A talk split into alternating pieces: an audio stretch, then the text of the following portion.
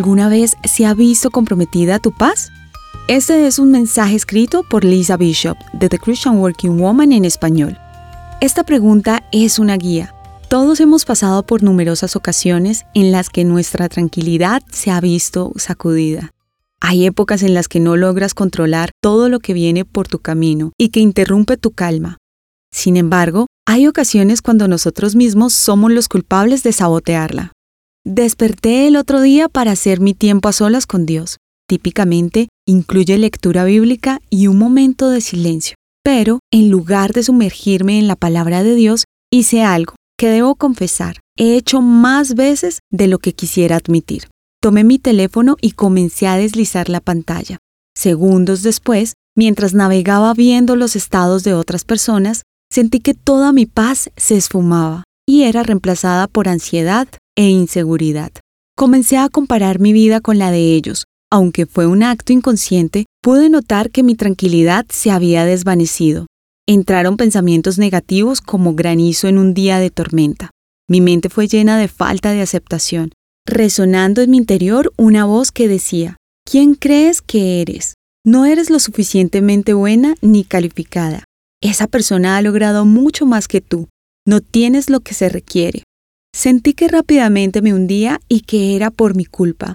No protegí mi conciencia. Sacrifiqué mi paz por unos breves minutos en el celular. Permití que el diablo ganara un pie en mi mente y los pensamientos destructivos corrían sin freno. En Proverbios 4:23 dice, Por sobre todas las cosas cuida tu corazón, porque de él mana la vida. La traducción de The Passion de la Biblia en inglés lo dice de esta manera. Sobre todo, protege los afectos de tu corazón, ya que afecta todo lo que eres. Presta atención al bienestar de tu ser interior, porque de allí fluye el manantial de la vida. En este texto, la palabra corazón, traducida del hebreo, significa mente, conocimiento, pensamientos y conciencia.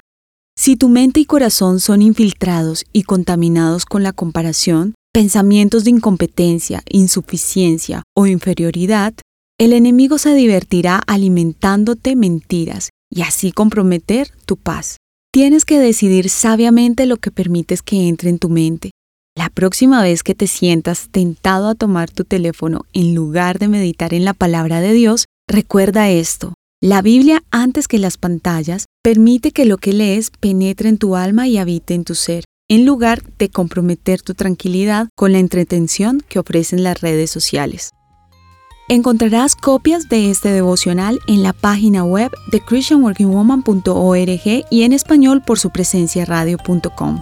Búscanos también en tu plataforma digital favorita. Estamos como The Christian Working Woman en español. Gracias por escucharnos. Les habló Daniela Martínez con la producción de Catherine Bautista.